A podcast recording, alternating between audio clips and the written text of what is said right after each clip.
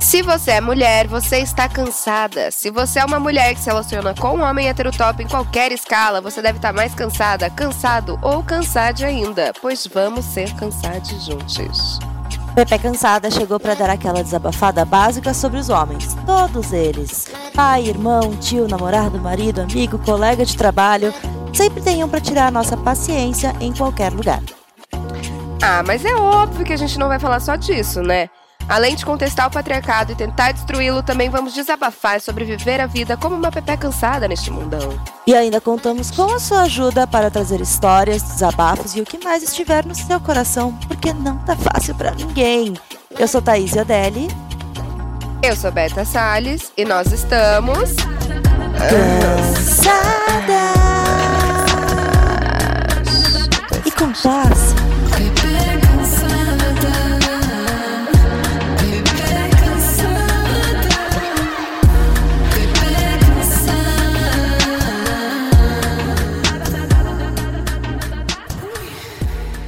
Não importa o quão desconstruidona seja sua casa, o seu parceiro, a sua família, ainda é comum que os cuidados com a casa, as pessoas e a própria família em si recaiam sobre os ombros da mulher. É novamente aquela coisa, a gente cresce aprendendo isso. A gente ganha uma boneca quando nem temos idade direito para entender o que é um bebê e temos que cuidar dele. O que é legal, sim, aprender a cuidar dos outros. Mas chega aquela hora que a carga mental de trabalho te esmaga e você percebe que se negligenciou enquanto cuidava dos outros. Mulheres são as mães, as filhas, as amigas, as psicólogas, as confidentes, as que resolvem os problemas, e a impressão que fica é de que se não dermos conta de tudo, algo está errado. Estamos falhando, sim, algo está errado, mas aqui vem a grande questão. Você precisa dar conta de tudo mesmo? No episódio de hoje, a convite da The Body Shop, vamos conversar com as mulheres maravilhosas da Rede Divan, um coletivo de psicanalistas e feministas que acolhe mulheres e pessoas LGBTQIA+. Em 2022, a The Body Shop vai apoiar a rede Divan, fortalecendo dois grupos já existentes, um terapêutico e outro de estudos feministas. Então, comprando seus presentes de Natal na The Body Shop, você apoia essa causa. Mas vamos começar esse papo, então? Hoje a gente está aqui com a Luísa, a Maiara e a Nath da rede Divan. Bem-vindas! Eba! Yeah. Bem-vindas! Obrigada. Obrigada. Obrigada, gente. A gente está muito feliz de estar aqui. Estamos muito felizes de estar aqui com vocês para conversar. Ai, a gente também, porque é muito importante esse tema, né? Mas antes da gente entrar, a gente queria saber um pouquinho mais sobre a Rede Divan e como vocês trabalham. Então, eu sou a Nath, uhum. eu sou fundadora da Rede Divan, que começou lá em 2017. E de onde que surgiu essa ideia, né, de, de montar essa rede? É, na época, uma amiga minha me pediu ajuda para acolher uma mulher que estava chegando em São Paulo, fugindo depois de uma tentativa de, de, de feminicídio. E Caramba! Era uma situação super difícil. E eu acolhi essa mulher como amiga. Hoje ela, é, hoje ela é uma grande amiga minha. E na época foi assim que eu, que eu escolhi fazer. Ao invés de acolher como psicóloga, eu pensei: essa mulher está chegando numa cidade que ela não conhece ninguém. Ela estava vindo de Belém. E aí eu fui encontrar com ela para, enfim, receber essa mulher e acolher ela da forma que poderia, como amiga mesmo. E nisso eu comecei a procurar, junto com ela, um lugar que pudesse acompanhá-la, tanto para cuidados psicológicos como jurídicos. Uhum. E aí eu me deparei com uma situação muito angustiante, porque eu conhecia São Paulo, eu já era feminista, e eu comecei atrás dos dispositivos de acolhimento à mulher, de atendimento às mulheres em situação de violência, e eles estavam em desmonte a gente não conseguiu encontrar suporte psicológico para ela. Quando isso aconteceu, eu fiquei pensando, pô, eu sou psicóloga, né? Acho que eu posso fazer alguma coisa com, com esse cenário que eu encontrei. E aí foi numa festa.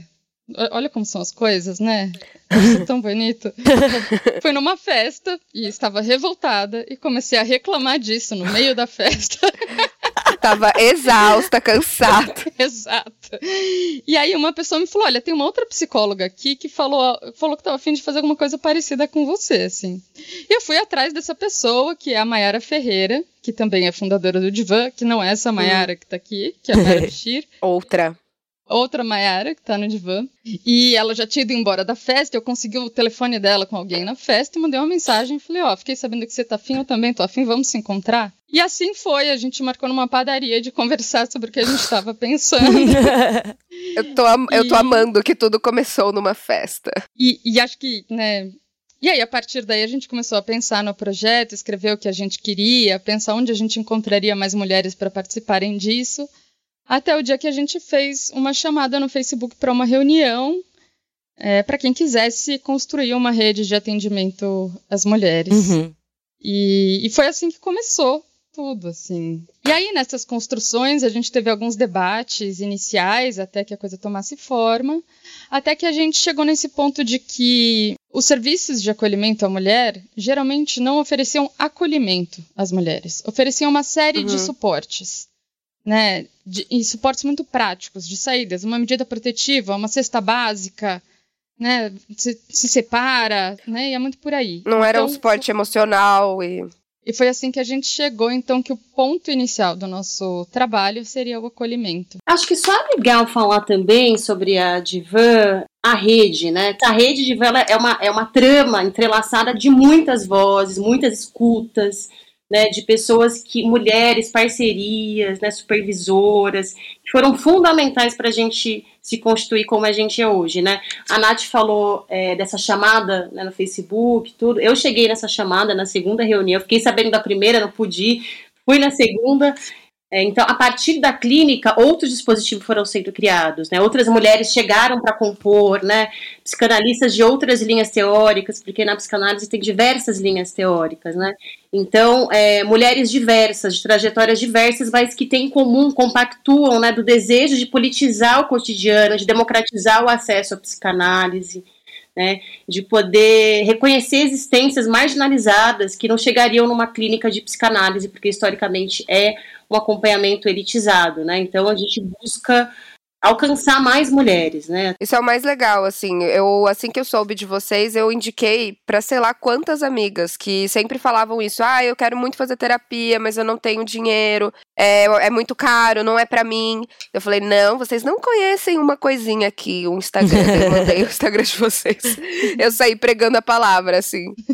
Isso é muito legal. O interseccional, que contempla, então, a questão da desigualdade socioeconômica no Brasil, que considera a questão racial, considere a questão de sexualidades e corpos dissidentes, né? O que é ser mulher no Brasil, né? Então, ao escutar na clínica, nos acolhimentos, a gente foi sentindo necessidade de aportes teóricos, de letramento dos feminismos e letramento racial, que aí ajudam a gente a, ampliar, né, os nossos, a nossa escuta, né, e além dos nossos limites enquanto mulheres brancas, escutando essas mulheres que tem aí muitas vezes outra condição socioeconômica que nós, analistas. Uhum. Outros recortes. Então, né? tornou-se urgente outros recortes, é. Não, uma coisa que eu acho bastante importante também dizer da gente é que quando a gente fala de van, vem logo a questão do acolhimento e do atendimento de uhum. psicanálise, assim, né? Só que para pensar uh, esse, esse atendimento, a partir também não só da psicanálise, mas dos feminismos, uhum. né? A gente tem outros espaços muito importantes na Divan, né? São os espaços formativos, né? Então, rodas de conversa que a gente, nesses quatro anos e meio, enfim, fomos construindo, né, sobre masculinidade, sobre mulheres e política, mulheres e arte, enfim, com atividades na Casa das Mulheres, que é um espaço super importante para a gente. A gente começou lá e por um tempo a gente tinha uma, uma sala nossa lá que, enfim, era, foi super importante para nossa construção, né? Todo esse trabalho de vocês é incrível. Tem um áudio da Bela que não está podendo gravar ah. com a ah. gente, pois está voltando para casa. Mas ela deu uma pesquisada sobre o assunto também e ela mandou uns dados, né, sobre como a pandemia afetou a vida das mulheres Principalmente ah. na questão do cuidado do outro, né? Então, eu vou tocar aqui o que Bela mandou. Oi, gente, tudo bem? Isabela aqui. Não pude estar com vocês nessa gravação, mas estou aqui para dar minha contribuição nesse assunto muito importante que a gente está trazendo aqui no Pepeca. Vamos lá, tô com uma pesquisa aqui chamada Sem Parar: O Trabalho e a Vida das Mulheres na Pandemia. Essa pesquisa foi desenvolvida pela Gênero e Número e pela Sempre Viva Organização Feminista.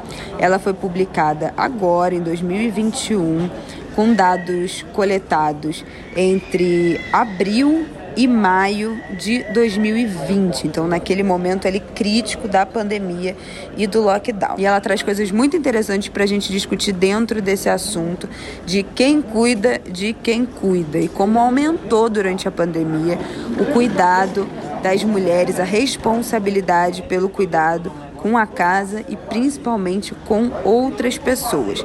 Nesse período de isolamento social, 51% das mulheres entrevistadas falaram que o apoio que elas contavam para esse cuidado, seja com idosos, seja com parentes, seja com crianças, diminuiu durante a pandemia.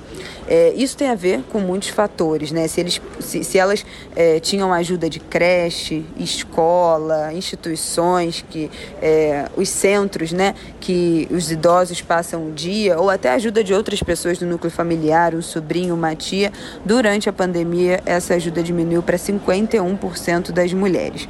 Outro dado alarmante é que no período de isolamento social, 50% das mulheres passaram a apoiar ou se responsabilizar pelo cuidado de outra pessoa. Entre essas, 80% passaram a cuidar de familiares, 24% de amigos e 11% de vizinhos.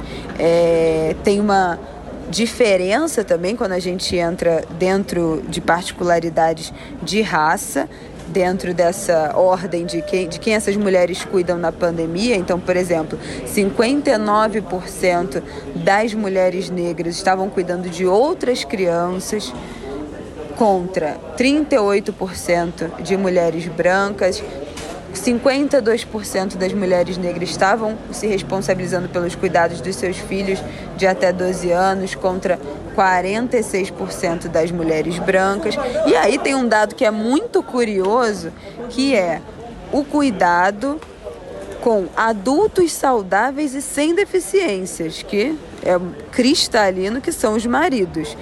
No momento da pandemia, 54% das mulheres negras que cuidavam e eram responsáveis né, por, pelo cuidado com outras pessoas estavam cuidando desses adultos saudáveis e sem deficiência. 44% das mulheres brancas nesse cuidado. Então a gente vê como acaba caindo no colo também das mulheres a responsabilidade e o cuidado com adultos saudáveis e sem deficiência, que deveriam estar se responsabilizando e cuidando de si mesmos, mas é mais uma carga que vem para o colo da mulher. A gente não precisa nem dizer, eu tenho certeza que vocês estão falando nesse papo sobre a carga mental de acumular esses cuidados, né? Com os idosos, com as crianças, com outras crianças, seja é, do trabalho, né, como cuidadoras, babás, empregadas domésticas, mas também das crianças da vizinhança, de eventualmente um sobrinho, é, um primo, né? Como esses cuidados acabam caindo no colo, às vezes no colo também de mulheres, meninas, menores de idade, jovens ainda em idade escolar que nesse momento da pandemia tiveram mais dificuldade de acompanhar as aulas, né, pelo acesso remoto, pela dificuldade também de acompanhar o ensino remoto, porque assumiram outras responsabilidades com o lar, com a casa, com as tarefas domésticas e com esses cuidados com pessoas. Então é muita carga, gente. E aí é o que a gente se pergunta: quem está cuidando dessas mulheres que estão cuidando de tanta gente, de tantas tarefas, se responsabilizando por sustentar esse país? Gente, é alarmante eu tô chocada. Eu não conhecia ah, também dados. não. E esse dado da que ela falou das mulheres que estão cuidando de pessoas adultas sem deficiência, responsáveis, tipo, de metade das entrevistadas dizer que sim, eu estou cuidando, a metade no caso das mulheres negras, estou cuidando de um ser humano funcional, pelo amor de Deus. E na pandemia a gente viu tanto isso, né? Esse caso de da, da empregada, das pessoas não liberarem, né? A funcionária que trabalha na casa. Foi um negócio horrível no início da pandemia, desigualdade social, assim, escancarada uhum. na nossa cara. Sim, acho que né, vocês tinham perguntado, né, de como é a clínica, né, o que, que aparece na nossa escuta, aí eu acho que ouvindo esse áudio, né, da Bela, acho que nos faz muito pensar, né, uhum. o que que chega pra gente na clínica, né, essas mulheres, que chega dessas mulheres, acho que falar disso é falar da economia do cuidado, né, que lugar que as mulheres vão ocupando nas relações que elas estão, assim, né? É, a gente vai dizendo que as mulheres elas, elas acabam se construindo, né? Quase como numa alienação no desejo do outro, né? Elas vão se perdendo de si, vão tendo dificuldade de entender o que, que é aquilo que elas querem ou construir os próprios desejos, né? Porque vai ficando assim, né? Uh, é, quase como no lugar uhum. de agradar o outro, né? A mulher acaba que faz aquilo que o outro espera dela, né? Às vezes não consegue elaborar, né? A ponto de, enfim, bom, o que, que eu quero para minha vida? Porque está cuidando do outro, né? Está pensando no outro, né? Então, onde ficam as necessidades, os desejos, né? Enfim, e, e isso também tem a ver, né, com limite, né? Porque como fica o outro e não eu mesma, né, as mulheres vão, vão tendo dificuldade de colocar limite, né? Porque o limite tem a ver com entender os próprios desejos, as próprias necessidades, né?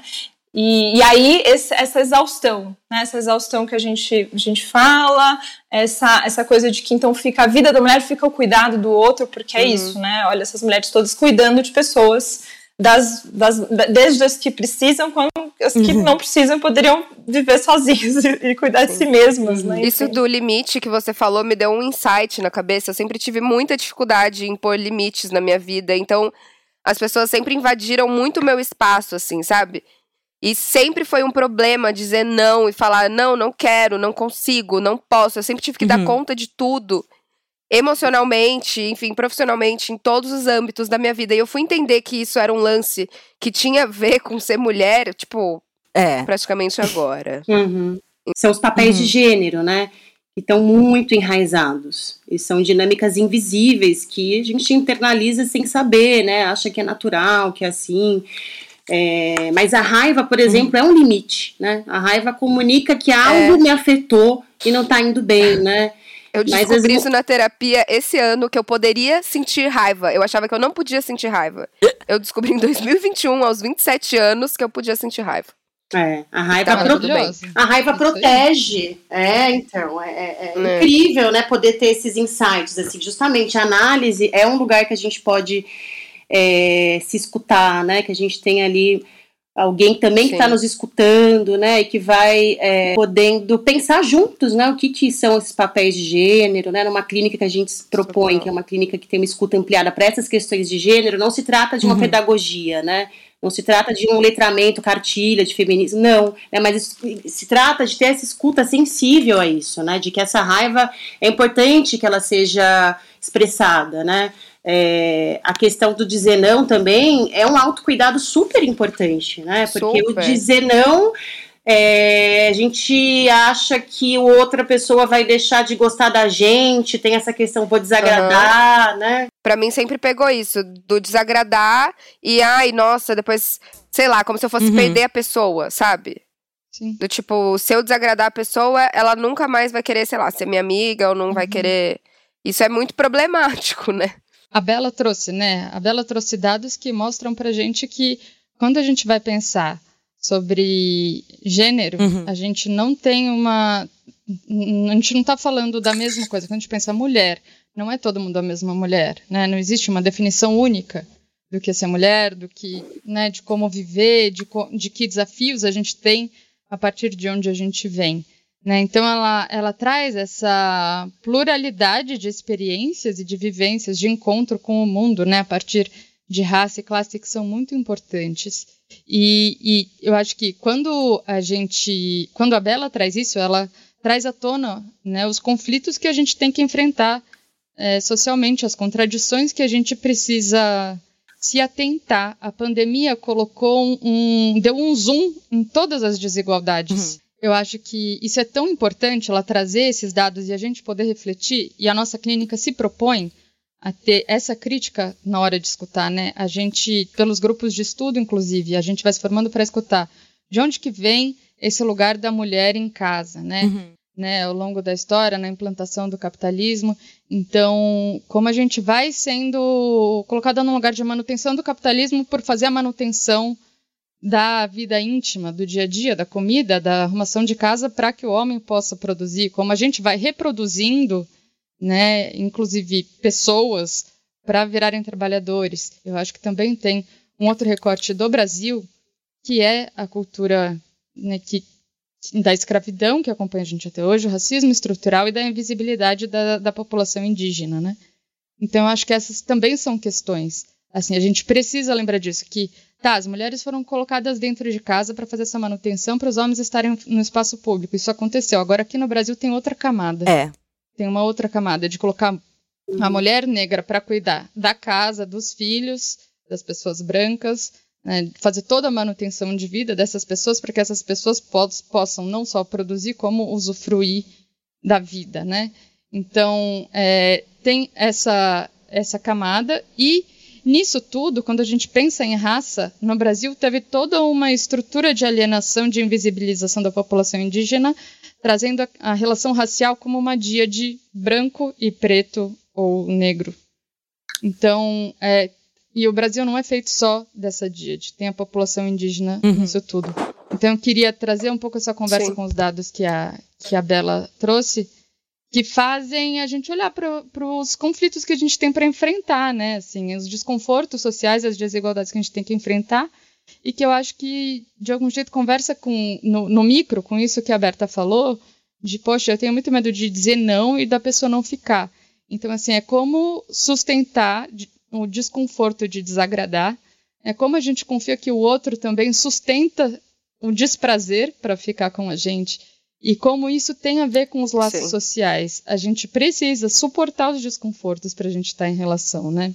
Quer falar alguma coisa, ou eu ia puxar da escuta clínica? Não, porque eu ia só comentar uma coisa que dessa de que você falou, né, também da questão da das, das mulheres negras e as indígenas, elas realmente foram muito mais afetadas, porque não só elas tiveram que tomar todo esse cuidado é, com a casa, que elas já tinham, mas que sobrecarregou ainda mais, porque não teriam acesso a ninguém para ajudar elas tanto na questão financeira, né, quanto na questão também de achar que a ah, é, eu não conhecer terapia, não conhecer a importância de ter alguém ali para te ouvir também, sabe? Nunca ter passado pela cabeça que ela pode ter acesso a isso.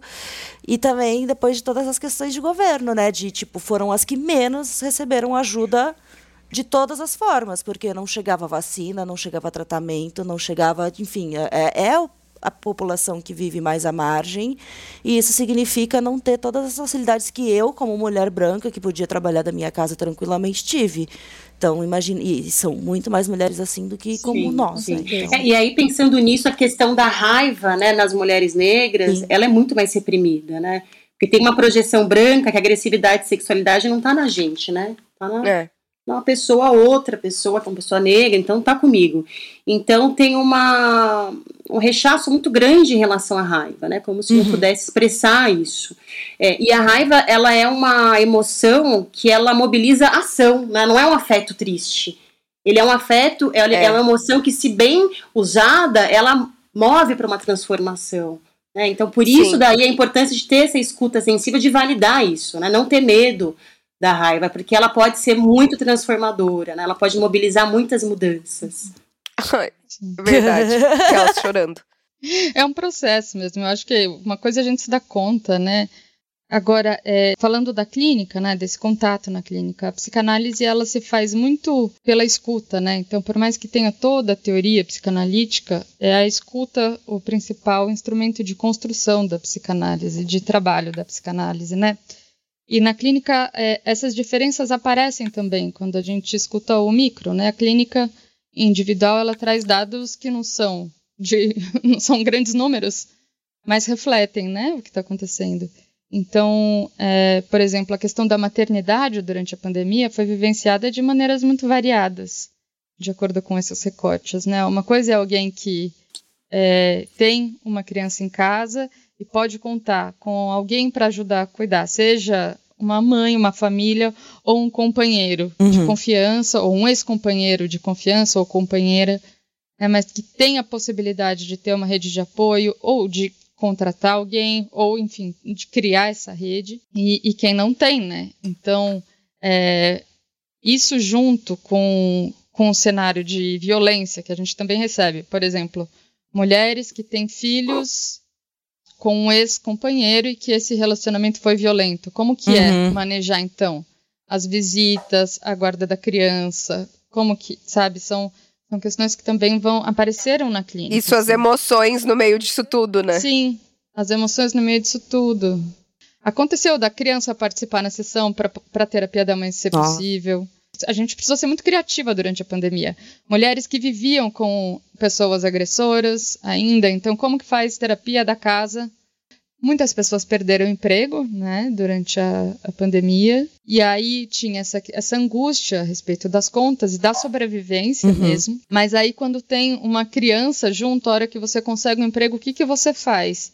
E é um emprego que você precisa ir nesse emprego. E aí entra toda uma questão assim, as guardas compartilhadas ficaram muito confusas também nesse período.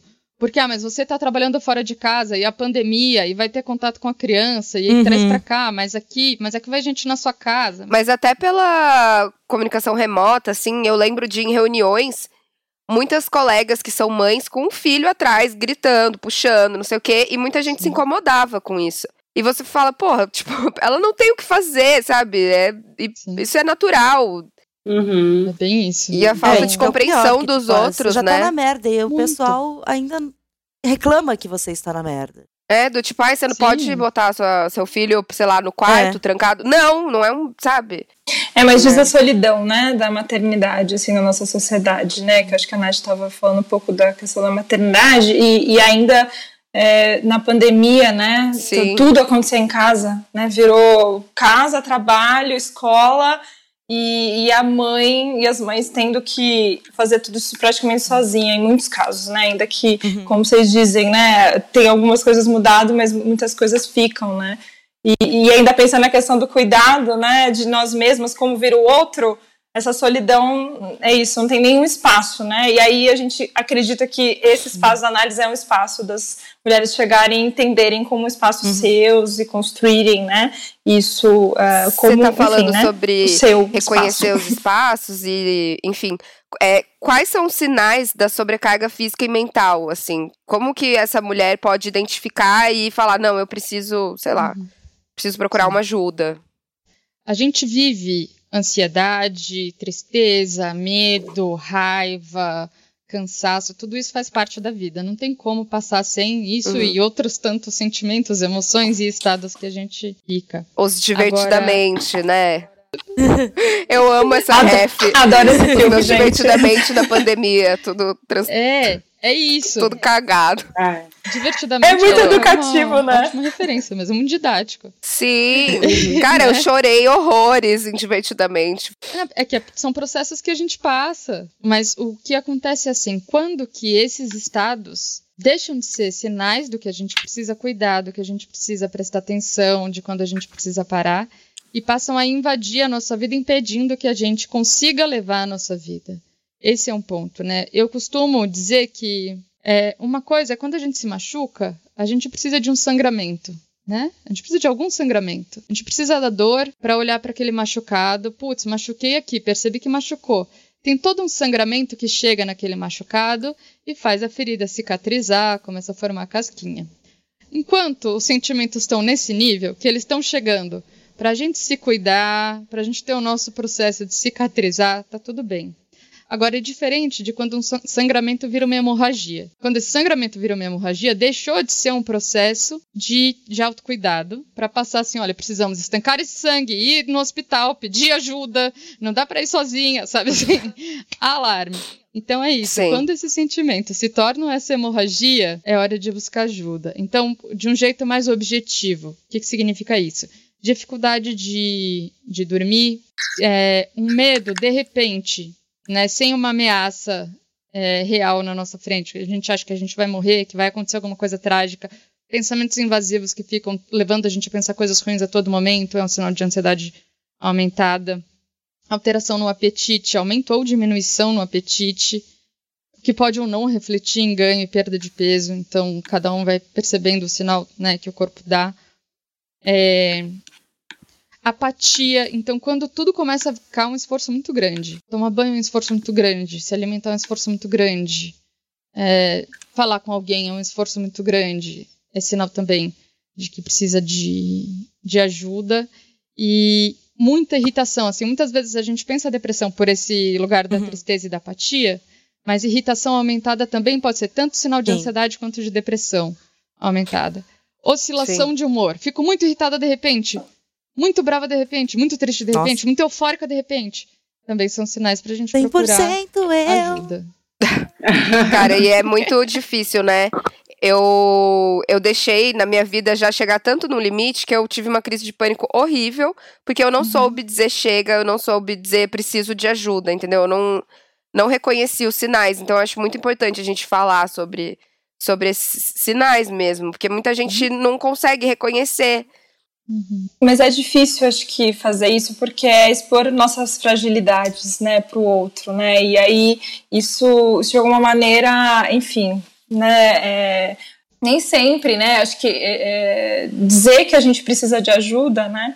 É, ou procurar ajuda também, é, né? Procurar uma análise, procurar um processo de terapia, né?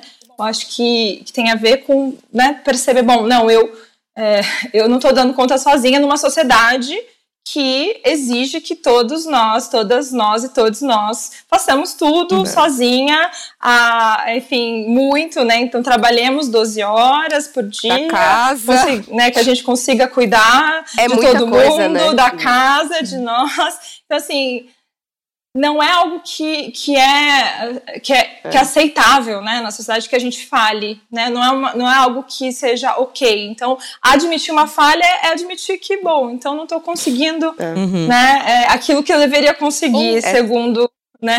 Às vezes é, não tão difícil, né? O que a gente pessoas, que deveria, o que a gente gostaria, né? O que a gente idealiza que deveria é. ser o que jogam pra gente que Nossa, deveria ser. Sim, tem um tempo para buscar ajuda, né? Nem... muito bem se é nosso ou não aqui. É. Socorro, né? Complementar uma coisa assim, que ninguém vai buscar ajuda, né? A pessoa vai buscar análise, ela já passou por diversas, às vezes foi fazer um shopping, né? é. né? Comprar, uhum. tentou mudar o cabelo, foi buscar outras maneiras aí. Sim. Geralmente quando a pessoa já tá bem mal, né, que vai buscar um processo. Tem outras uhum. situações, uma maioria, né, quando realmente está numa situação que passou de um ponto, porque é muito difícil a gente é, conseguir ter esses sinais antes, né.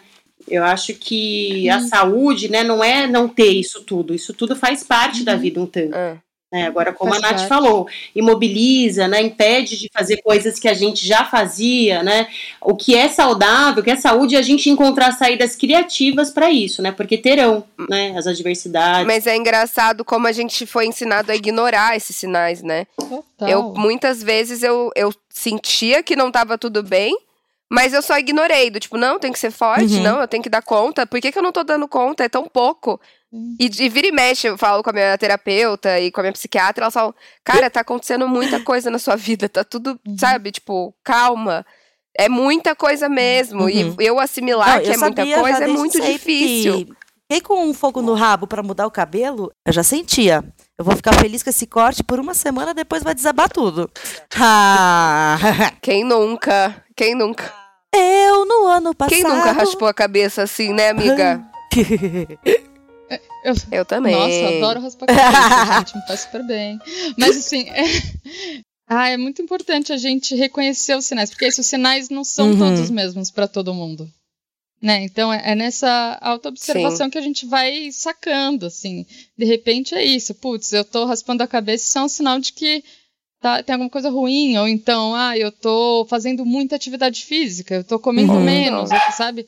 Qualquer Qualquer sinal pode ser sinal. Tô com muito calor. observa.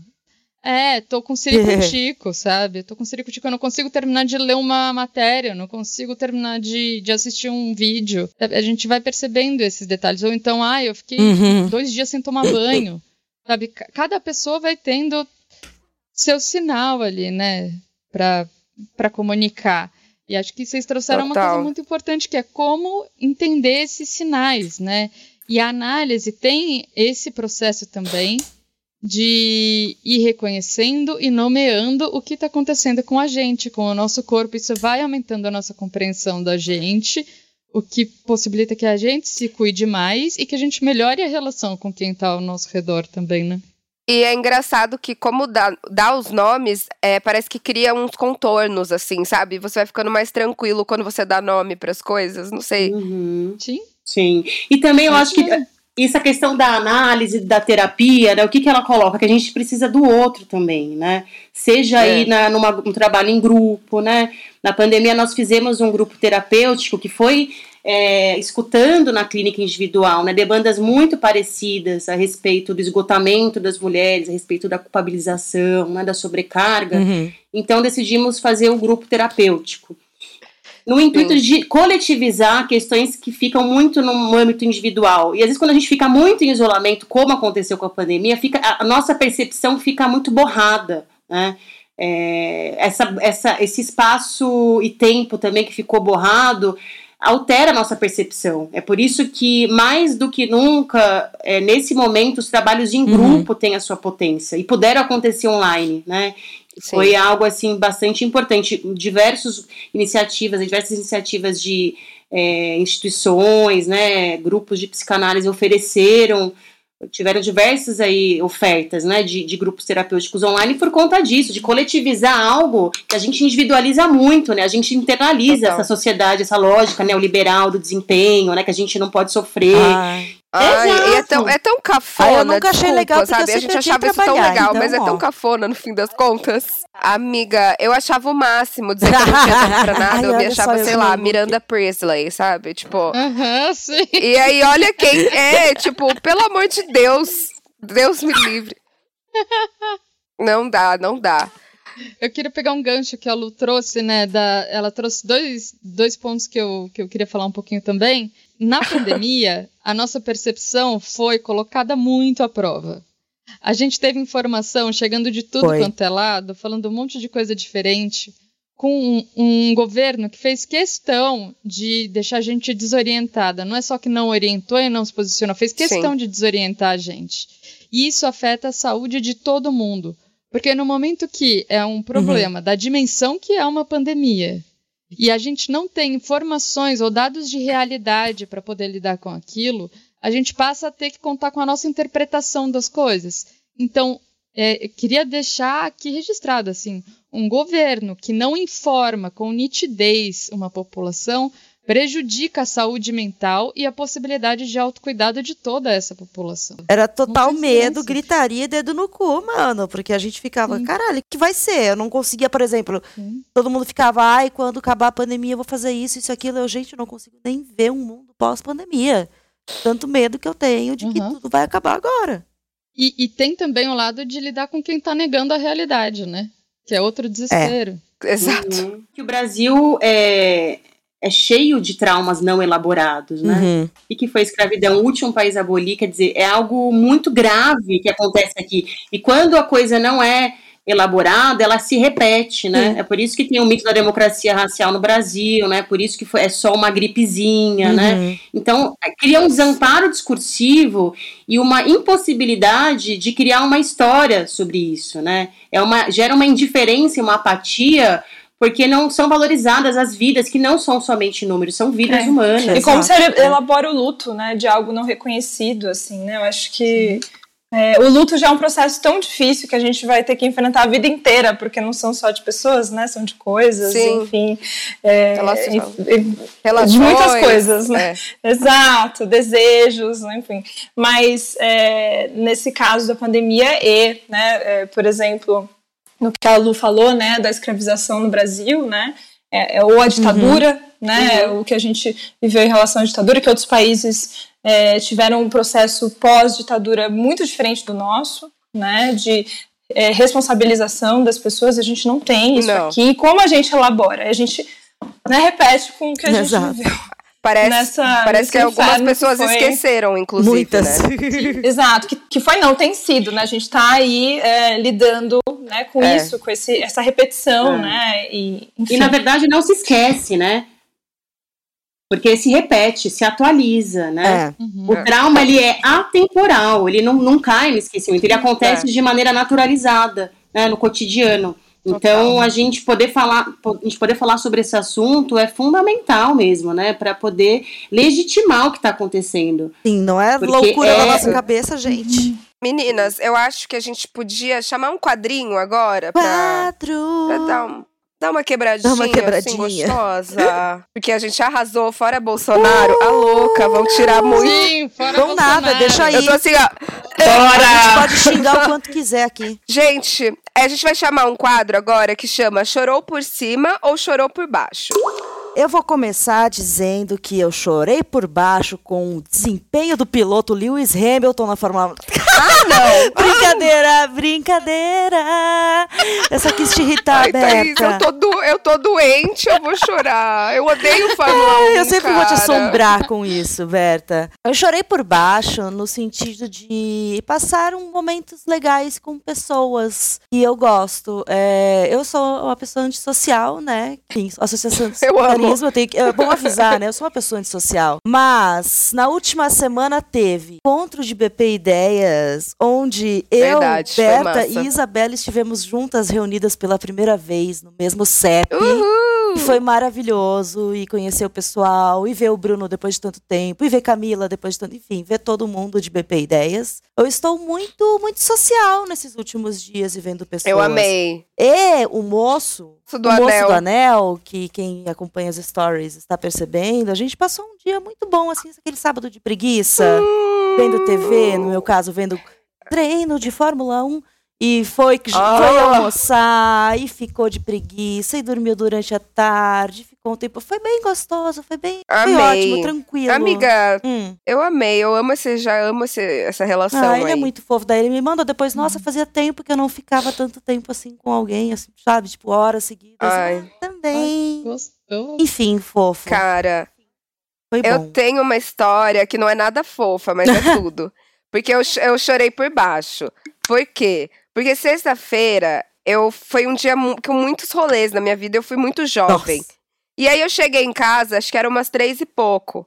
E aí eu comecei a falar com o meu amigo, aquele meu amigo que a gente mostrou o cu outro. Sim.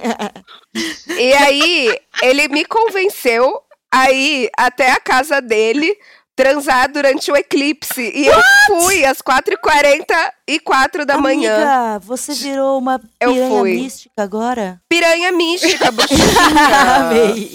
Você acredita? E foi tudo. Di- diz que eu fui abençoada pelo eclipse, porém estou doente, então acho que não fui tão É, abençoada talvez a assim. bênção abençoou demais aí. Nossa. Mas foi isso que eu vivi aí nesse, nessa sexta, última Mas é bom, mas você sentiu alguma energia massa. diferente? Claro que não, né? Só senti um pinto entrando.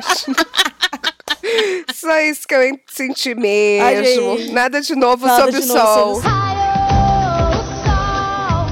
Até parece, né? Como se fosse acontecer alguma coisa muito show. Uma energia, assim, lá, uma vibração. sinos, Ai, amiga. Mas você teve prazer, assim? Você se... Muito! Ah, isso que importa, né? Porque Não, claro. É nesse bênção. período de pandemia, a gente ficou muito no registro da necessidade, né? Ficamos no registro da Total. necessidade e o prazer e o desejo ficou muito de escanteio. E essa retomada aos poucos, é com todos os cuidados, Nossa. é uma retomada para isso. Não, e eu senti isso, porque É quando que começou a flexibilizar, eu virei a maior piranha do mundo.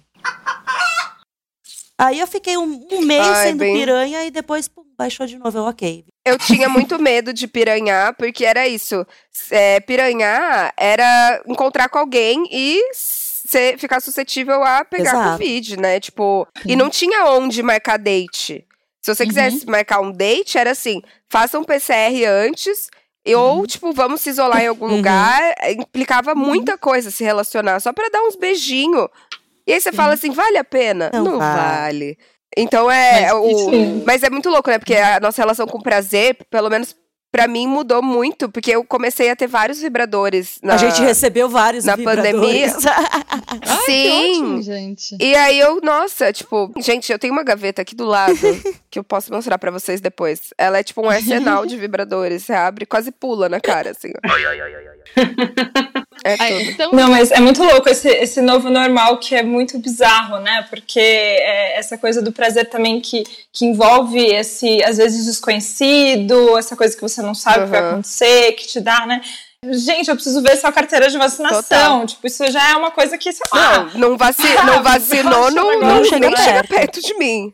É. Sim, mas acho que é isso, né? Essa, essa coisa de, de, do prazer é isso. Isso é uma construção é. também, né? E vocês, meninas, vocês têm alguma situação que vocês queiram compartilhar? vai, ser, vai ser meio cafona, mas é que assim, tem umas coisas que são cafona e que são legais na vida, né? Eu chorei por baixo, né? Uhum. Quando eu chorar. Claro. De alegria. De alegria. Eu tô chorando por baixo agora, assim, porque eu tô muito feliz, assim, pensando na história que a gente começou contando da Divan e o, o que a gente tá vendo frutificar agora é para chorar por baixo, assim, sabe? Tá aqui com vocês, ah. as parcerias que a gente tá fazendo, tanto que a gente tá se profissionalizando. E, assim, o, as pessoas que eu Lindas. encontrei nesse caminho, porque eu comecei lá sozinha procurando pessoas.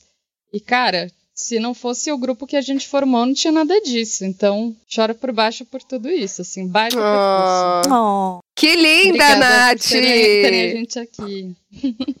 Obrigada a vocês. Eu falo de chorei por cima, mas eu pensei, putz, falar de chorei por cima. A gente tá falando. Ah, enfim, eu chorei por baixo porque também tô muito feliz com essa retomada segura, né? De, de ver pessoas queridíssimas que eu não via, sei lá, há anos, gente, um ano Sim. e meio, né? Como a coisa do olhar, do abraço, isso é muito importante, né? Muito. É, mas eu chorei por cima por causa Sim. dessa nova variante, Nossa. né? Daquela coisa de você falar, meu, não é possível. Uhum. Quando a gente tá né, é, sentindo que talvez né, a gente possa seguro. retomar algumas. E aí vem todo esse medo de novo, né? E aí tudo que eu queria na minha vida agora uhum. no carnaval, e aí vem. É. Né, o microfone falar assim, não, não, querida, amadinha. Não, não, a gente não tá? vai ser feliz tão cedo. Ai, gente, isso é pra chorar por cima Mas, enfim. E você, Lu, tem alguma situação? Alguma situação publicável? Veja bem, né? Publicável. Né? Enquanto analista, Luísa. É. Ou que você fale e a gente corta depois qualquer coisa. Só pela fofoca, fofoca. saber fofoca. Olha, eu queria dizer que eu tô muito. Eu perdi um pouco, desculpe, gente, a sequência do por cima por baixo, assim, qual é a lógica. A lubrificação Embaixo, pelos olhos, a lubrificação pela vagina. Ah, entendi ah, a lógica. Agora tudo fez Eu tava. entendi. Não, legal. Agora já ampliou. Eu fiquei na dúvida por baixo e por cima. Eu falei, eu gosto das duas coisas, veja bem, né? Não por seja cima por é bom, às vezes, inclusive.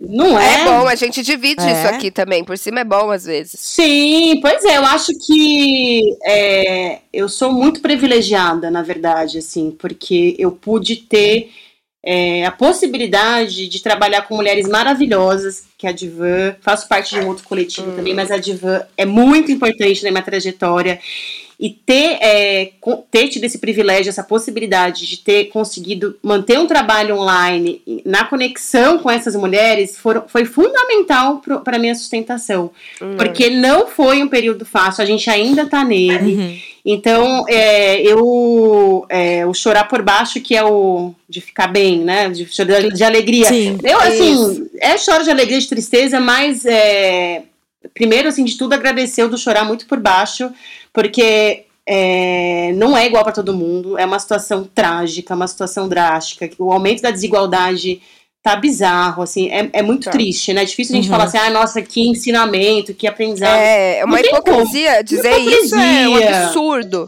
Mas eu quero Sim. realmente aqui agradecer todas as integrantes, a Nath, a Maiara, a Maiara Ferreira, a Júlia, a Ana, a Bia, é, a Lisa, a Ana, a Ana, todas as integrantes, e é curioso assim, que cada uma tem uma história, uma trajetória, como soma, né, assim, seus olhares diversos, uhum. né, esse cuidado diferente que uma tem, diferente da outra, é, ideias também que surgem a partir disso. Então, assim, eu aprendo muito, assim. Uhum. É, então, isso é um chorar por baixo que, que me fortalece demais, assim. O chorar por cima é pela desgraça toda que tá acontecendo, né? Ah, sim. Essa imprevisibilidade. É. Ah, mas eu adorei, gente. É muito legal vocês é, falando, ouvir vocês falando, porque a história de uma complementa a outra. Sim. E essa troca entre vocês e entre as mulheres é, é, muito importante, né? É que são quatro, quatro anos e meio, né? Assim, a gente tá. Eu também tava na primeira reunião, a gente se conheceu uhum. é, numa Olha roda só. de conversa sobre pornografia. Eu e Nath, por exemplo.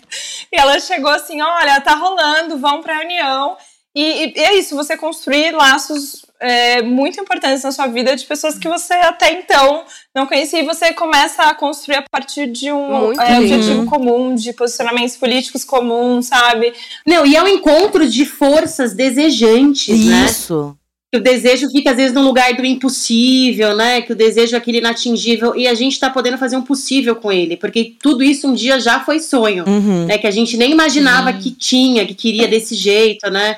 Então é muito potente mesmo assim poder é, não paralisar junto com tudo que está acontecendo, né? Porque é isso que esse governo quer, é isso que a sociedade quer, né? Que a gente fique bastante em si mesmada, né? Bastante melancólica. E é assim uma é uma potência mesmo poder fazer não, né, não compactuar com isso mesmo, Uhum. né? Assim. É. A gente sentiu muito isso também aqui no Pepe Cansada, desse, desse lance de construir uma rede de apoio mesmo, de, das pessoas falarem, parece que é uma roda de amigas, sabe? Eu me sinto parte disso. Isso é muito importante, é um trabalho essencial, Uhum. assim. Embora a gente fale mais, mas faz, mas, faça mais cara- piada do que geralmente dê conselhos, né? Mas ajuda. Nossa, Thaís, cara, não desmerece, não desmereça, nosso trabalho. não, gente. É que eu sou meio doida. Eu, eu, Continuando, voltando antes da gente ir para o nosso último quadro. Eu demorei para procurar ajuda é, quando eu precisei, né? Eu agora eu faço, eu ainda não estou fazendo terapia, mas eu tenho que voltar, mas eu sempre vou na minha psiquiatra, estou com meus remedinhos obrigada. É, mas eu senti é, muito receio de começar. Eu tinha medo de começar. E conversando com a minha mãe quando ela veio me visitar agora, depois a gente fica quase dois anos sem se ver, eu percebo que ela também tem esse receio, ela também tem uma barreira que faz com que ela não pense que ela precise de um- uma terapia, por exemplo, que, de que faria bom para ela. Existe ainda esse tabu, né, de que terapia é coisa para doido, mas também há outra questão, né, do que eu acho que não é para mim, porque eu não tenho dinheiro, porque eu não sou esse tipo de pessoa que privilégio de fazer isso, só só só faz terapia quem é rico e não sei o que. lá. Como a gente consegue levar mais pessoas lá para dentro? assim? É, acho, acho que você está dizendo um tanto da resistência aí, né, que, que existe em, em, em buscar terapia. Eu acho que a primeira coisa acho que tem a ver não só in- internamente, acho que depois a Lu vai falar um pouquinho sobre isso, mas tem a ver com a forma como a psicanálise acho que vai se organizando, né, com território, linguagem, é, sensibilidade, né, acho que é, tem algo, né, que pra gente é muito caro, né, que é democratizar a psicanálise. O que isso significa, né? Não significa só a questão financeira, né, porque a psicanálise tem uma história, né, europeia, branca em sua maioria, né, é, é claro que tiveram desenvolvimentos importantíssimos de mulheres, mulheres negras, homens negros na psicanálise, mas são invisibilizados, né? Então, é, tem algo aí é, que circula na psicanálise que vai dando a entender que tem que ela é para determinado grupo, né? E, e não só acontece isso, né? então você vai é, em São Paulo, né? São determinados bairros onde estão a maioria dos con- consultórios psicanalíticos, né? E a nossa preocupação é justamente pensar a psicanálise para além disso, né? Que não é uma, uma, uma ciência só para pessoas brancas, ricas, né? Enfim, que não é só criada por homens, justamente a, a nossa ideia de pensar psicanálise e feminismos é justamente questionar a psicanálise em determinados lugares em que reproduzem, né, misoginia, racismo, machismo. Então, é, que a, a questão da resistência, ela passa por aí. Como que vai se organizando, né, esse espaço aí, né? Como a gente se vê é, incluído ou não, né? Porque é isso, não estão falando de mim, não estão falando das minhas questões, né? Estão falando lá, né? Quando começa com Freud, é lá da classe, classe alta, burguesa, alemã, burguesia. sabe? é. Exato, né? Mas, mas a psicanálise também não é só isso, né? A psicanálise se desenvolveu para além disso e a gente tenta fazer, né? Como muitos outros grupos e coletivos hoje que existem, tanto em São Paulo quanto no Brasil, quanto em vários lugares, né? Acho que tentam fazer uma psicanálise, né? Que pense uma clínica política, né? Que pense uma clínica que seja atenta, que construa uma escuta atenta às interseccionalidades de raça, classe, gênero, diversidade corporal, né? É, enfim, acho que, que vai um pouco por aí, né? Essa questão é, por uma, uma clínica que não reviolente as pessoas, né? Que, que não é, tome a fala e o sofrimento das pessoas como, né? Como não, é, como não autênticos, né? Como não é, importantes, né? Enfim. Uhum. É, é super importante a gente falar disso, porque com a pandemia a saúde mental ela entrou pela porta da frente, né? Quem não pensava muito sobre isso, né, começou a se haver, né? É, Então falar sobre isso é desmistificar, né, que isso não é pra mim, é poder entender Nossa. como a gente pode se perceber, que é essa conversa que a gente está tendo aqui, quais são os sinais, aonde buscar ajuda, puxa, tem grupos, a psicanálise pode ser democrática e política, né? O que, que o social tem a ver o meu sofrimento que é individual? Será que está tão separado assim? Então, poder falar sobre isso é muito importante para vencer uhum. essa resistência de que isso não é para mim. Né? É, mas resistência, veja bem, não é desistência, né? Eu acho que quando tem resistência, tem alguma esperança, né? Porque na análise faz parte, assim, tem essa, ba essa barreira financeira, do acesso do território, mas ela também é um componente aí do trabalho analítico, né? Quando a gente chega muito perto de questões é, é, complexas, né? questões aí difíceis, a gente recua, né? Uhum. Tem uma, uma dificuldade aí em remexer Sim. tudo por dentro. Tem uma né? resistência, né? Na mudança, né? Porque envolve fazer o luto de coisas, de fases, de pessoas, né? E Nossa. é muito difícil fazer o luto das coisas, né? Então a resistência ela é um componente da análise também, faz parte. Mas enquanto tem resistência, tem a possibilidade de se formular algo aí, o que está acontecendo, né? Mas uma outra resistência que eu acho importante dizer também que existe, que pode existir, é do analista, né? Principalmente na clínica que a gente está falando, que é uma clínica que considera o sofrimento como sociopolítico, né? Então a gente está falando em atendimento de mulheres na sua diversidade. Quem está atendendo são analistas brancas, de classe média, né? Tem a questão da branquitude. Então, se a gente não se atenta que tem um componente aí, que a gente precisa se letrar racialmente, a gente pode cair numa falácia da neutralidade do analista, né? Exato. né? De que uhum. o analista é um corpo neutro, né? E não é um corpo racializado, não é um corpo que representa é, né? algo. Né? Não, não é. E não, não é, é um corpo neutro. É... Não. Não é. Aquele que escuta também é escutado. O paciente também escuta o analista. Né? Então, se o analista é, tiver uma.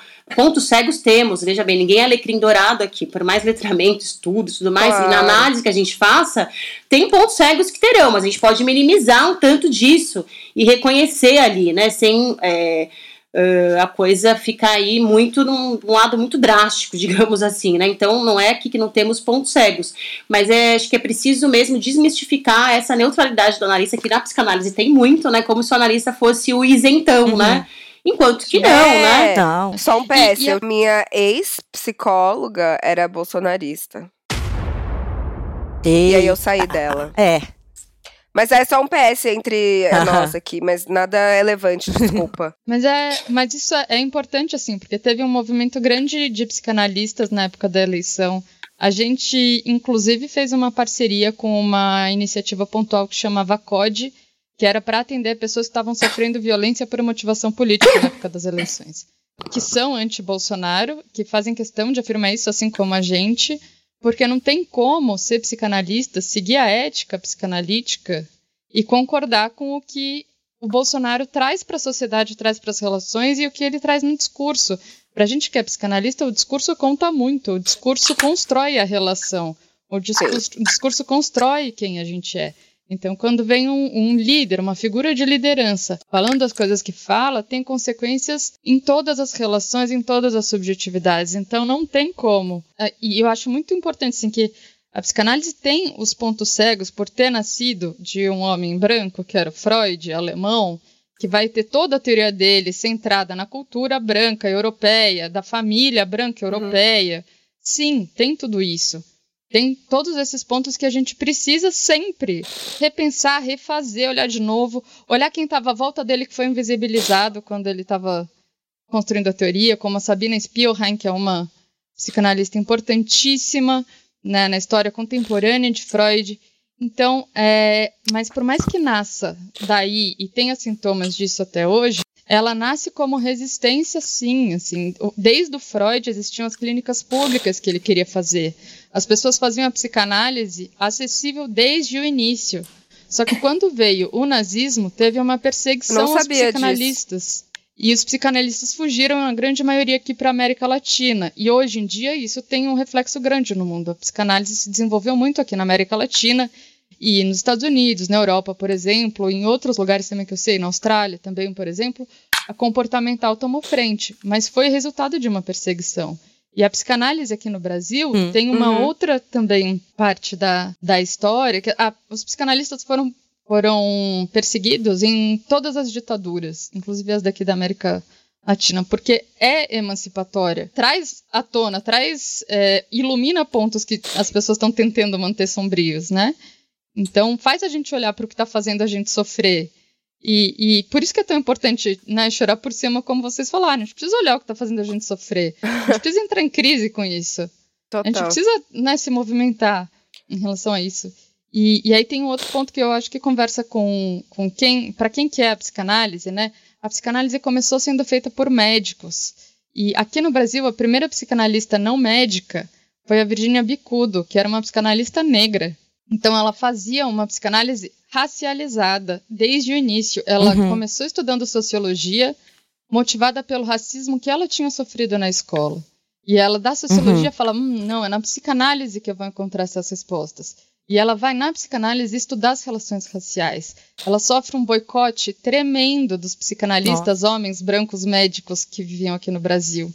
E ela vai estudar com a Melanie Klein na Inglaterra, pra, que é uma uma autora também muito conhecida para quem é psicanalista, uma autora que, uma mulher que conseguiu se fazer referência também, uhum. né, e não ser apagada. E a Virginia Bicudo, ela é responsável por trazer a teoria da Melanie Klein aqui para o Brasil, que é a teoria que começa a pensar a psicanálise de crianças. Então ela tem um, um papel importantíssimo. Uhum. E a gente não saber dessa história mostra o tanto que a gente está segregando esse lugar é. da psicanálise. Retomar essa história. Isso que eu ia falar é, eu nunca é ouvi importante. falar de Virginia Bicudo, Sim. nunca. É importante a gente retomar a história. É lógico que tem críticas também a Virginia Bicudo, como ela foi muito apagada por muito tempo, tem muito pouco estudo sobre, sobre ela. Assim, tem muita obra sobre a vida dela e muito pouco escrito sobre a teoria dela. E aí, posso fazer meu jabá uhum. também aqui? Pode? Claro. Vou aproveitar a brecha para fazer meu jabá. É, eu e a Fabiana Vilas Boas, a gente acabou de lançar um capítulo num livro falando justamente uhum. da contribuição da Virginia Bicudo para a saúde mental, para pesquisa aqui no, no Brasil.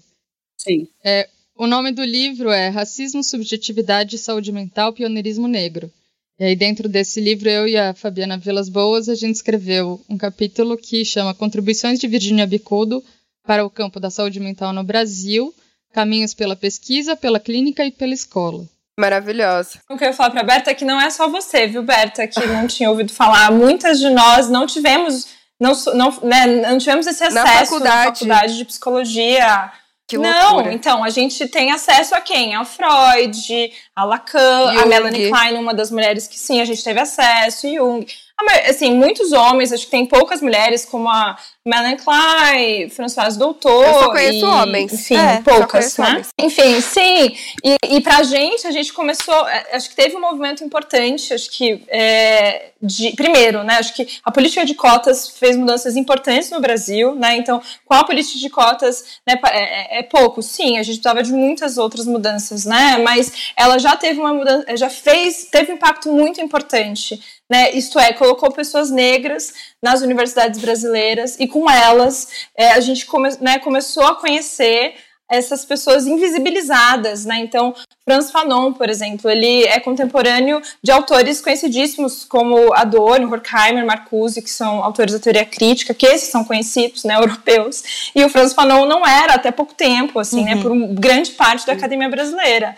Né? Então, é, isso foi muito importante, porque hoje, hoje a gente tem acesso né, a mulheres como é, feministas negras, Sim. como Bell Hooks, né? Angela Davis já era um tanto conhecida, mas ainda assim a gente teve livros uhum. publicados recentemente dela, né, pela Boitempo. Então, assim, foi um movimento. Ela a Lélia Gonzalez, uma, uma feminista negra brasileira, que a gente é. ficou sabendo há pouco tempo. A Lélia inspirou a Angela Davis. Mas, Uhum. Tipo, e ninguém sabia. Eu não sabia disso. Eu, sei lá, eu fui descobrir, acho que vendo algum documentário, uhum. nem lembro. Mas é. é. tão absurdo, a gente não conhece, não, né? Não chega é. pra gente. Mas é bem importante essa visibilização que está acontecendo, né? Tanto de tradução de feministas negras, né, de outros países, quanto a visibilização de mulheres negras, né, da área psi. Neuza Santos Souza, né, Cida Bento, Isaldia Batista, né? Então são aí psicanalistas também que estão agora sendo mais discutidas, né? São mulheres negras que falam a partir da própria experiência, não é uma pessoa branca falando de pessoas negras, não. Exato. São as próprias pessoas negras falando sobre si. Isso é tornar-se sujeito, né? Como diria a, a Neuza Santos. É, e a própria pessoa poder falar de si, é, ela sair do lugar de objeto, né? uhum. né? Então, é, é. enquanto psicanalistas para uma escuta ampliada, é fundamental que a gente percorra mesmo essa literatura os nossos grupos de estudos, assim, a gente busca fazer essa interlocução, né? com é, o estudo de mulheres negras. Senão é uma reviolentação, né, que Exato. a gente faz na clínica. Eu amo que vocês já deram várias brechas pro nosso próximo quadro, que era o É Dando Que Se Recebe, que é onde a gente dá dicas. Então a gente já deu várias dicas, Já deu né? várias dicas, mas eu anotei todas já aqui também. Eu já fui botando. Sim, babado. É, eu tenho duas dicas. Uma de um livro de ficção e outra de não ficção, que tem a ver com o tema. O primeiro é um romance que se chama O que você está enfrentando, é de uma autora norte-americana que se chama Sigrid Nunes. E é um livro muito legal porque ele tem diferentes vozes para começar, mas a história toda é que a narradora do livro, uma amiga dela está com câncer terminal e tá ali tentando né, lidar com, com a morte, a amiga já lidando com luto antecipado e ela começa a ouvir histórias de sofrimento de outras pessoas, meio que para desenvolver a escuta e a empatia, para entender o que está acontecendo com a amiga dela também. Tem até um gato narrando numa hora, é maravilhoso. é muito bom. Mas... E um outro livro que é um Adorei. de não ficção, ele se chama A Arte de Se Agradar, é da Emma Reed Turrell, que é justamente sobre essa coisa da gente ser condicionada a querer agradar o outro e não fazer o mesmo pela gente. Então é um livrinho daquele estilo meio autoajuda, só que bem bacana porque é sobre você se colocar em primeiro lugar até para ter mais capacidade de ajudar o outro depois, porque se você tá mal, Sim. você né, não vai poder fazer muita coisa. Meninas, chegou então a hora também de vocês fazerem jabá de vocês, da rede social, que, onde a gente encontra vocês. Falem tudo, não escondam nada. Eu sempre quis falar isso. Posso, posso dar uma dica pro quadro? Pode. Claro que pode. Eu sei que a gente falou várias, mas assim, eu queria muito dar essa, porque é, a gente tem um grupo de estudos que a, a, acontece há três anos. E a gente leu Silvia Federici, leu Angela Davis, e agora a gente está lendo A Grada Quilomba, ah. que o livro Memórias da Plantação, Episódio de Racismo Cotidiano, é um livro incrível, né? Ela ela é uma mulher é, é, portuguesa que, que viveu na Alemanha e ela e esse livro é, é, o é a tese de doutoramento dela que ela vai é, vai entrevistar mulheres é, afrodescendentes que moram na, na, Alemanha sobre as vivências de racismo que elas vivem. Então, o, livro é uma pesquisa sobre racismo cotidiano, uhum. né? E é, é, é, interessantíssimo porque, né, a gente, as nossas leituras, acho que não sei de vocês, mas as minhas, é, que eu costumo fazer sobre, sobre racismo são são leituras sobre o racismo estrutural, a questão sistêmica, a sociedade, né? Uhum. E essa, essa, esse livro da Grada, ele ele te toca, ele te afeta, porque está dizendo de afetos, né, de relações cotidianas, do dia a dia, de, de do racismo que, é, que entra é, onde às vezes nem se percebe, uhum. né, aquela coisa da, uh, de uma fala, de uma pergunta, é, ou aquela da piadinha ou de uma música, né? Então, o quanto, o quanto isso e, e, assim, ela, ela traz de uma forma assim, né, que, que você te afeta muito porque é muito cruel. Uhum né, é, é muito cruel e isso afeta muito essas pessoas, né? Então, é, e nos afeta enquanto, justamente, né, enquanto é, pessoas é, não racializadas, né, uhum. É, é, mulheres brancas, que precisamos sim entrar em contato com, com, né, com o nosso racismo, Exato. né, com aquilo que a gente reproduz e nem, nem percebe, percebe, às vezes que reproduz. Uhum. Né? Então, enfim, acho que é, um, uma dica super não, importante eu, aí do eu, livro. Eu tenho esse livro aqui ainda preciso lê-lo. Mas já tem. É incrível. Queria só comentar a respeito disso, né, de que como nos afeta também, né, as questões de violências estruturais, né, é, no sentido de que tem algo é, que fica desumanizado na gente também, né, não é só o outro que fica desumanizado, tem uma parte nossa que também morre, uhum. então é, é algo... Sim. Tem um trecho de uma música do Rapa, né, que ele fala também morre quem atira. Sim. Né? Uhum, então, na, a violência, ela, ela reviolenta também quem pratica, né? Por isso que é importante um trabalho de conscientização coletiva enquanto sociedade, né? Porque não se trata somente do outro, né? Se trata de da gente enquanto sociedade poder ter aí um pacto civilizatório, né? Uhum em que uhum. possa haver uma transformação, a gente se implicar na questão, né? Não é a ver com o outro, tem a ver sim com a gente também. Né? A gente pode viver de maneira mais plena se a gente reconhece que a gente também morre quando a gente desumaniza o outro. Sim. Quem quiser estudar branquitude também, é um livro do Lourenço Cardoso, que chama O Branco ante a Rebeldia do Desejo, um estudo sobre o pesquisador branco que possui o negro como objeto científico tradicional. Genial, assim, é, tem um estudo muito aprofundado de branquitude, Uhum. e é uma proposta de inverter, né, assim, de pensar quem é essa pessoa branca que fica estudando os negros.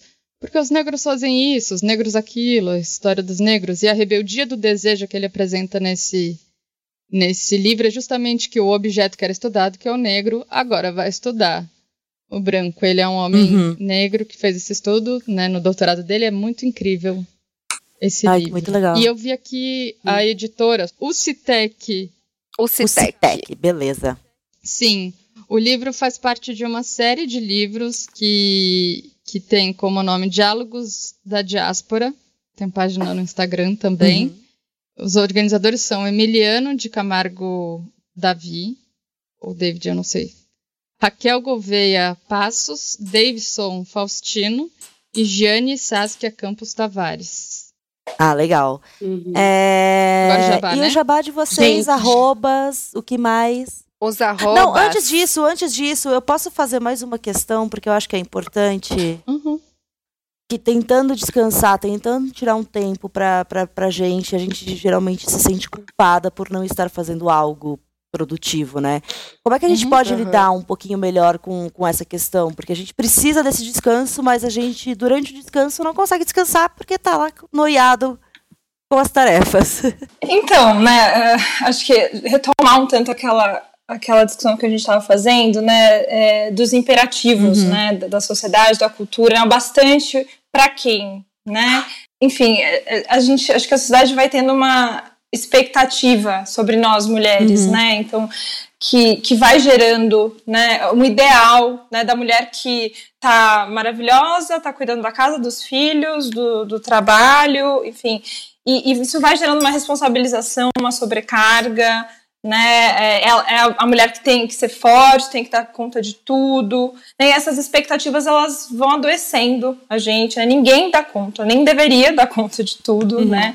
É, e aí, né? A gente pensa em termos do que a gente pode fazer em relação a isso, né? A divisão de tarefas, né? Que as pessoas têm, deveriam, a gente deveria é, repensar a forma como a gente faz as coisas dentro de casa, né? De que a gente não tem que dar conta de tudo, né? Mas isso, na verdade, também é um privilégio, né? Das pessoas que, enfim, as, as mães que têm pais que estão em casa ou, a, ou rede de apoio, né? Mas tem mulheres que né, estão sozinhas nisso, né? Elas, é, mulheres periféricas, mulheres negras, que, que não só é, tem que dar conta do seu trabalho, como dos filhos, tem uma tripla jornada, né? E, e são e são é, responsabilizadas, né, por tudo isso, né? E, e muitas vezes ainda cuidando de famílias brancas, né? Uhum. E aí, assim, é, eu acho que, claro, né, é, tem, tem formas aí da gente pensar em como é, não, né, não se sentir assim, né? Acho que a análise é uma das que ajuda, e eu acho que não, a análise também, também tem que deixar de ser idealizada de que vai ser o lugar da cura total e de que então vai estar tudo bem na vida. Não, tem outros espaços, né? Vocês falaram do espaço de vocês, o quanto foi fortalecedor no, no, meio da pandemia. E sim, não precisa ser um espaço com uma profissional para que a gente se sinta fortalecida e apoiada, né? Mas a gente entende que precisaria ter uma reestruturação social, né? Que de, de uma de uma outra forma de lidar, por exemplo, até com saúde mental. É, a gente no Brasil tem o SUS, né, que é um espaço é, que foi, é, foi construído com muita luta social, que é, tem um, uma estruturação de cuidado de saúde mental, que são os CAPs, né, o Centro de Atenção é, Psicossocial. É, eles eles têm um projeto interessantíssimo, multiprofissional, porque é isso que precisa, não é só lá o psicanalista na clínica dando conta, não vai dar conta, né? É, e, e esse, esse, é, essa estrutura, ela precisa o que? Ela precisa de investimento, mas muitas vezes não é interesse, uhum. né? A maioria das vezes não é interesse né? É, político, né? É, mas, enfim, é, é preciso o quê para a gente ter uma saúde mental? Né? Ter uma saúde mental é horrível, mas enfim.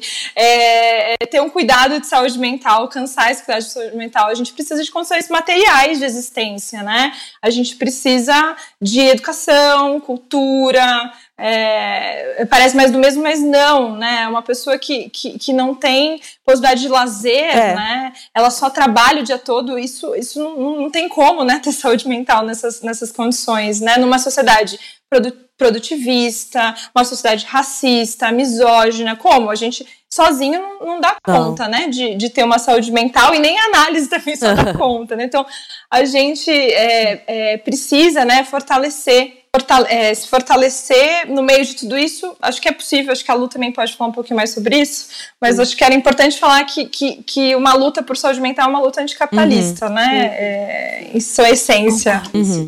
Mas, ao mesmo tempo, é possível, sim, ter uma ação na micropolítica, né? A Grada Quilomba tem uma frase, uma entrevista que eu li dela, que é assim, perguntas absolutas, respostas absolutas, né? Então, uhum. assim, o que no, no meu dia a dia, no meu entorno, eu consigo fazer né? E aí estar em rede, compartilhar, né? estar em grupo. É como a gente está aqui, ou como a gente pode estar Sim. entre amigos, ou como a gente pode estar numa terapia também, ou como a gente pode estar num, é, numa situação social, cultural, né? O cuidado da saúde mental pode estar na cultura em vários lugares, uhum. né? Não só na clínica Sim. individual, né? E a gente viu muito isso na pandemia, né? O quanto a cultura salva, Sim. o quanto é necessário. Tanto que rolaram mil lives, Sim. né, de músicos e tal. A gente se apegou nisso, né? Eu lembro quando vinha gente tocar, assim, na janela.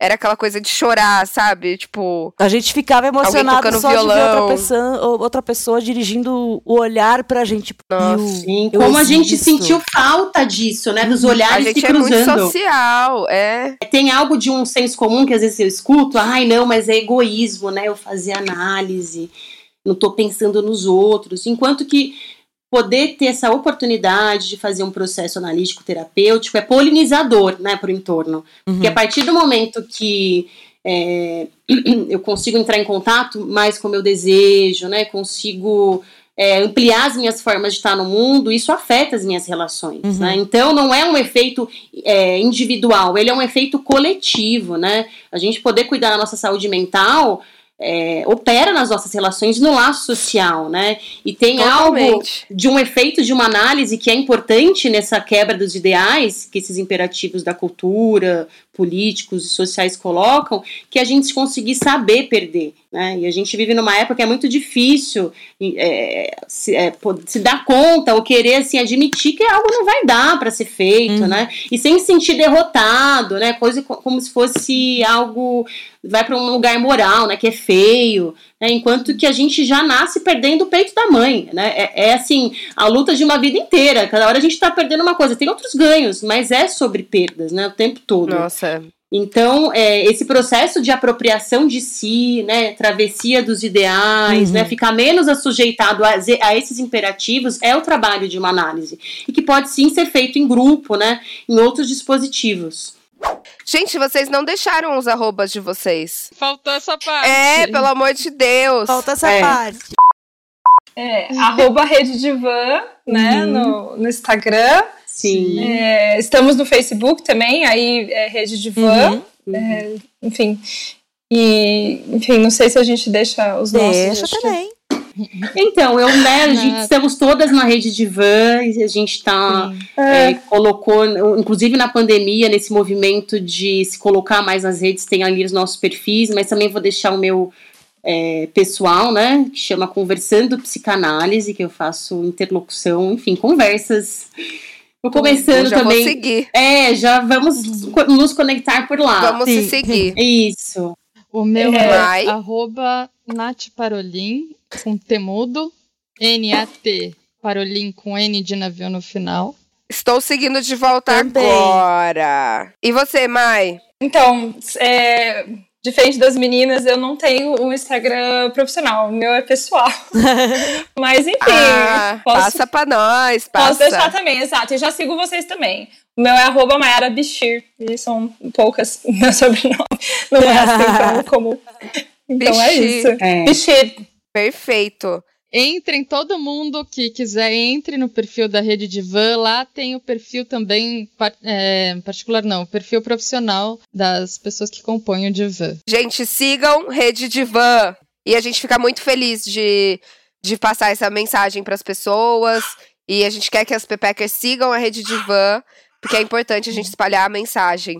Exato. Sim, Se cuidem. Packers. Super importante esse espaço, falar de saúde mental de um jeito acessível, né, de um jeito divertido. Nem sempre é leve, mas pode ter humor, né, quando a gente fala de saúde mental, Exato. de, né, de se cuidar. Então, é super importante esse espaço. Obrigada. Ah, gente, brigadão. Obrigada também The Body Shop, né, por estar apoiando este episódio e pelo trabalho que vai fazer sim. ano que vem junto com a Rede Divan.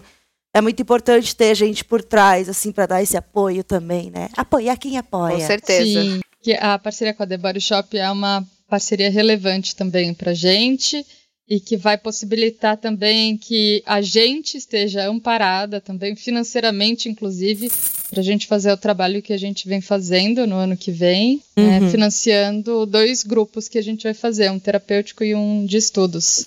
Então, pensando, né, Ah, é que é legal. cuidar de quem cuida, a gente também poder receber pelo trabalho que a gente está fazendo também é um cuidado com a gente. Aluguel Muito está aí bom. para ser pago. Os Os boletos, boletos também. chegam sempre. Então, aí!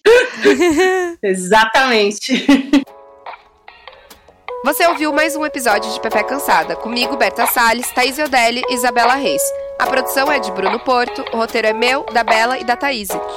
A edição é de Mari Faria e Zé Barrichello, trilha de abertura da Zamunda Estúdio e até semana que vem. Um beijo!